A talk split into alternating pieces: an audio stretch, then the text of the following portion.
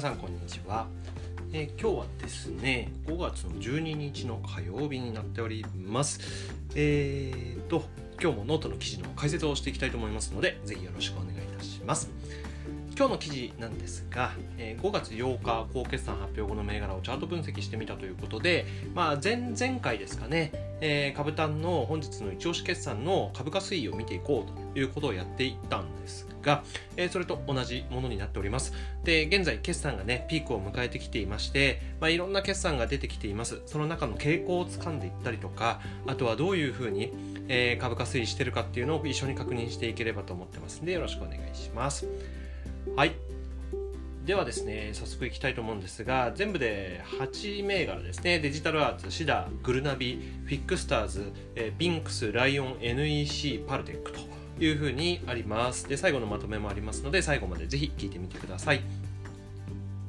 はい、まずデジタルアーツですね。今期計上53%増で2期ぶり最高益 5, 5円増配へということになっております。えー、記事の内容はぜひ見ていただければと思うんですが、えー、今期の経常利益は11.6%減の23.2億円だったんですが、次の期のものが前期比52.6%増の35.5億円に拡大して、えー、予想がですね過去最高益を更新する見通しになったわけですね。でテーマとしては児童生徒1人1台1端末みたいな、えー、高速大容量通信ネットワークを一体的に整備するギガスクール構想に絡むフィルタリングソフトの需要を取り込むと。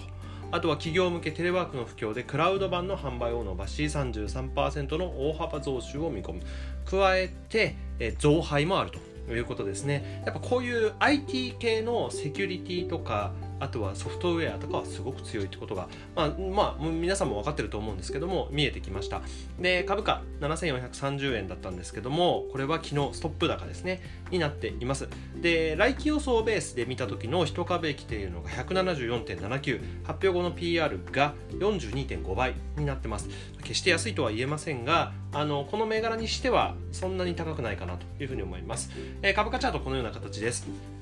はい、えー、ストップ高しまして、ちょっと短いですけど、この1本の線のとこですね、今この辺のですね、7430円ということになっています。で、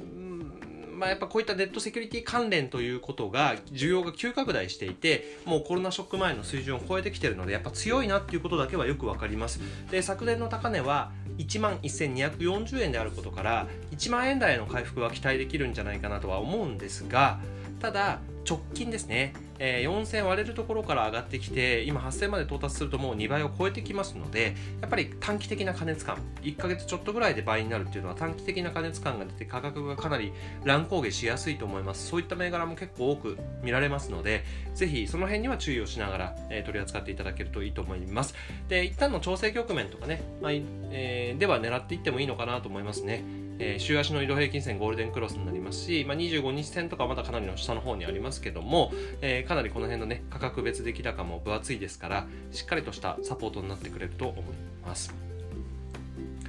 はい、続いてシダいきましょう。2435。前期計上を1.18%増益に情報修正ということで、えー、1.5億円から2.5億円の66.9%の情報修正ですね。で、従来29.4%の減益予想から、えー、17.9%の増益へ一転して見通しを変更しております。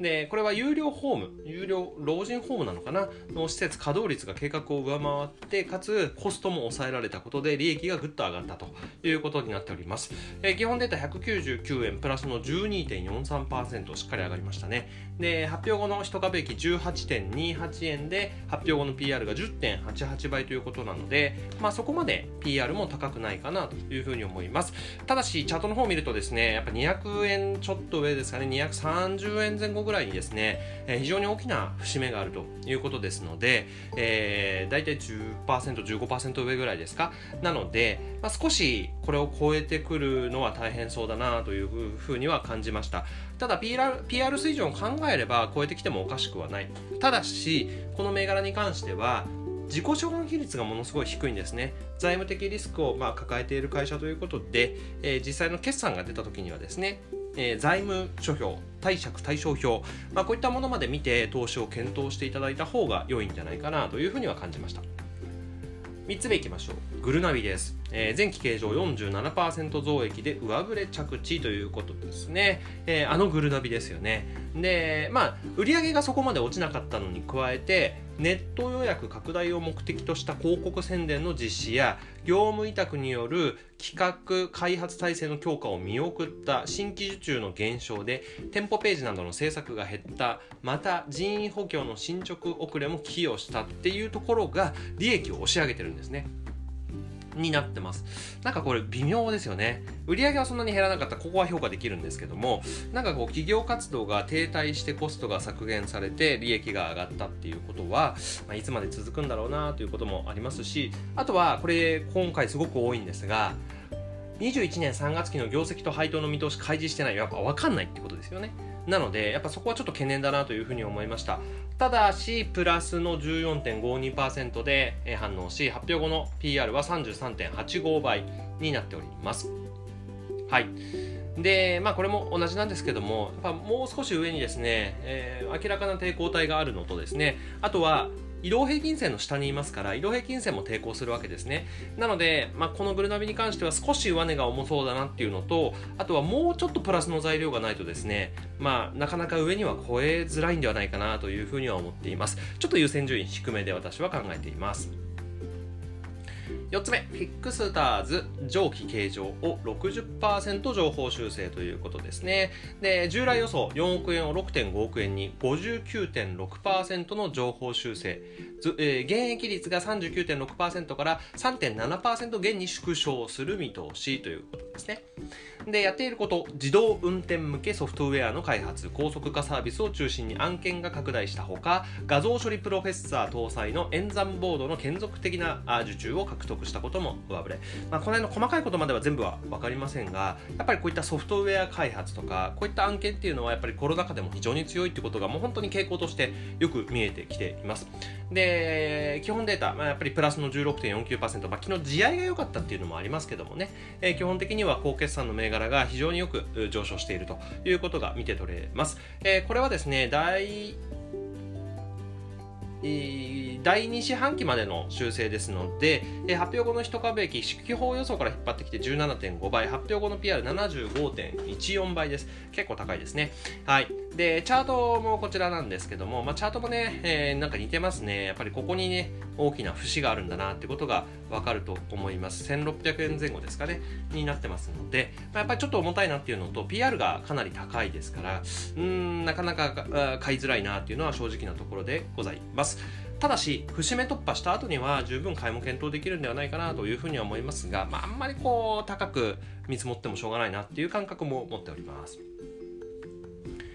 はい、5銘柄目、ビンクスですね。1、3月期1級計上は25%増益で着地ということなんですが、これ、小売業におけるキャッシュレス化、マルチベンダー化ニーズ高まる中、グループ配線絡む基幹システム対応案件やドラッグストア向けポスシステム開発などを受注し、2桁増収を達成したことが寄与ということですね。非常に強いですよね。経常利益が25.4%増ということになっています。で、さらに上期計画に9.5億円に対する進捗率が80.8%、まあ、業績上振れ期待が非常に強いということですね。これもまあ期待できるかなと思います。はい。で、9.93%株価上昇しまして、まあ、1株益変更はありませんので、68.18、えー、PR16.2 倍ということになってます。まあ、手頃ですよね。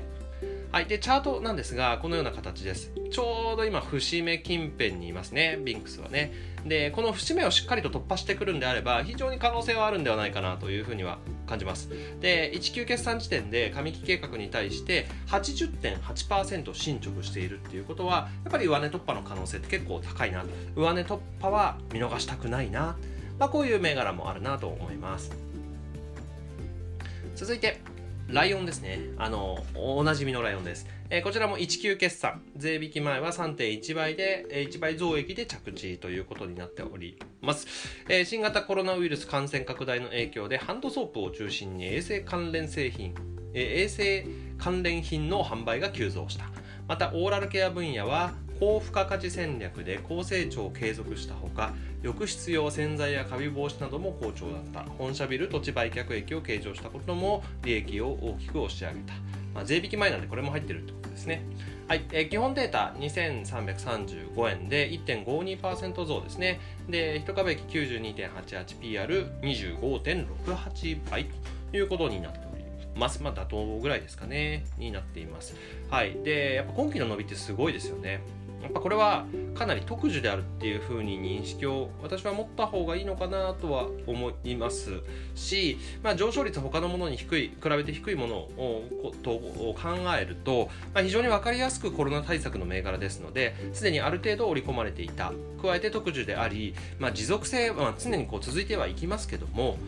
やっぱそんな爆発的に上がるというよりは少しを上値が重いのではないかなというふうに思います。ただしすぐ上の2400円ですね。のこの節目。この節目。まあ、ここを分かりやすく超えてくると上昇トレンド継続ということになりますので、まあ、ここはしっかりと注目を続けていきたいなというふうに思います。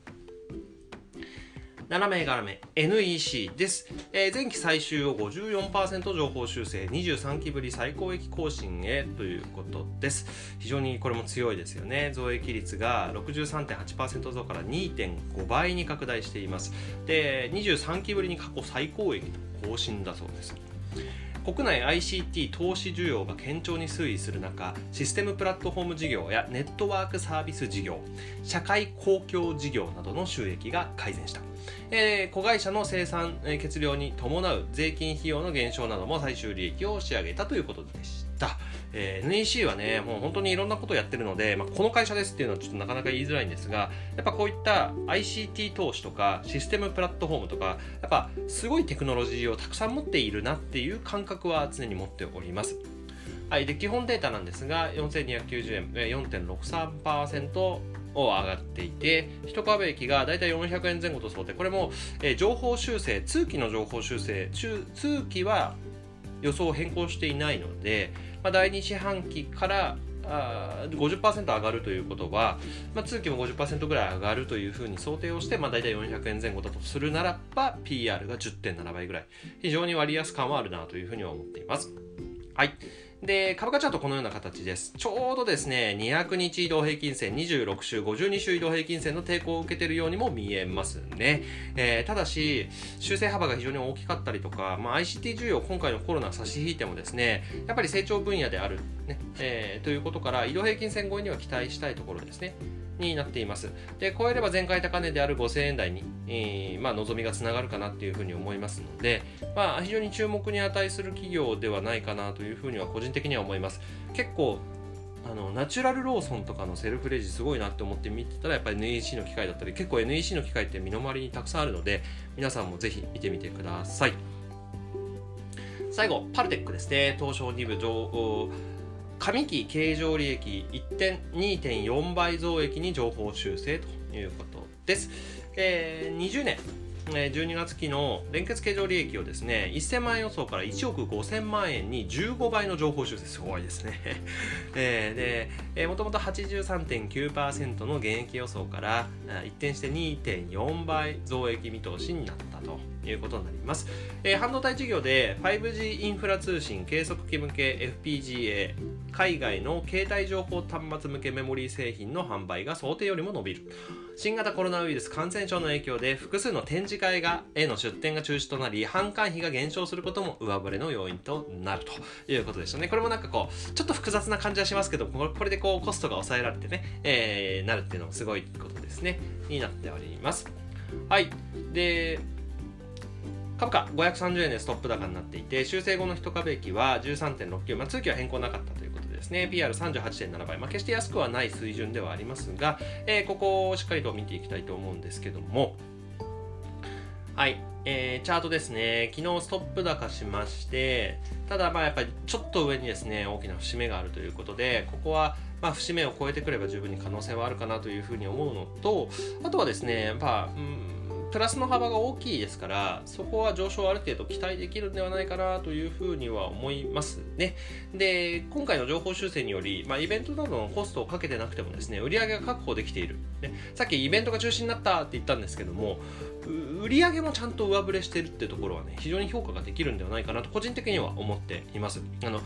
最終的にね売り上げがなくなっちゃうんだったらもちろん困るんですけども、まあ、確保できてることは非常にいいですね。で来期以降の利益についても上振れが期待できることを考えると、まあ、600円を超える力は結構持っているんじゃないか。あとはコロナ以外にコロナの影響を受けないという以外にもですねやっぱり 5G 関連っていうのはなかなか今でも、まあ、ホットと言いますかえー、注目をですよね。テレワークが入ってきたりとかするときに今通信の問題っていうのは非常に大きい問題ですので、まあ、5G 関連銘柄としてで時価総額60億円台ということは将来的に大きな上昇もすごく期待できるようなそういう会社ではないかなということで、まあ、調べるきっかけにしてください。あの買えばいいっていうものでもないと思いますので調べるきっかけにになればなというふうに思います。はい、ということで、まあ、8銘柄あったんでね、ちょっと長くなりましたが、今日はですね、5月8日金曜日に発表になった決算もしくは、えー、業績修正の記事に取り上げられた8銘柄について、まあ、テクニカルと合わせて見ていきました。で、5月11日月曜日の地合が良かったこともありましてですね、す、えー、べ、ての銘柄で全営業日比上昇していましたが、まあ、その中でも傾向が少しあったと思います。で、いくつか気になったことでいくと、やっぱりコロナ特需、ね、本当に一時的なものであればちょっと上値が重いですよね。ライオンとかもそうですけども。まあなんかやっぱ限定的なのかなっていう気はしてしまいます。でやっぱり、I、IT 系のソフトウェアとかあの現場に直接行かなくても物を販売できる企業っていうのは非常に強いし、えー、やっぱ決算シーズンにかけて情報修正っていうのは相次いでおります。であとはイベントとかなんかこう今まで当たり前に売上のためのものであったものがなくてもですね売上が上がる企業の割安さとか強さが目立ってます。要は利益がかさ増しされるってことは PR は、安くなるってことですよね。しかもあの利益率が爆発的に上がればえ、PR は爆発的に下がるわけです。非常に割安さが目立つなっていうふうには感じてます。なので、まあ、そういった企業を注目してですねやっぱ決算発表をしっかりと見ておくとチャンス増えるなねえー、進捗率高い企業を継続的にウォッチすると絶対チャンス増えますからしっかりと見ていきたいと思っております皆さんもぜひ頑張ってみてくださいはい。ということで、最後まで聞いていただいて、読んでいただいて、見ていただいてありがとうございました。えー、こちらのノートの中ではですね、私の様々な投資に対する、まあ、学びとか、見解とか、あとは月曜日だけ話し方みたいなことを更新しております。えー、皆さんの中に少しでも学びがあればですね、ノートの方の好きボタンであるとか、フォロー、Twitter のいいねボタンとかフォロー、あとは YouTube 見ていただいている方はチャンネル登録や高評価ぜひいただけると、えー、毎日の励みになっていきます。えー、それでは皆さん今日も一日元気に頑張っていきましょう。またよろしくお願いします。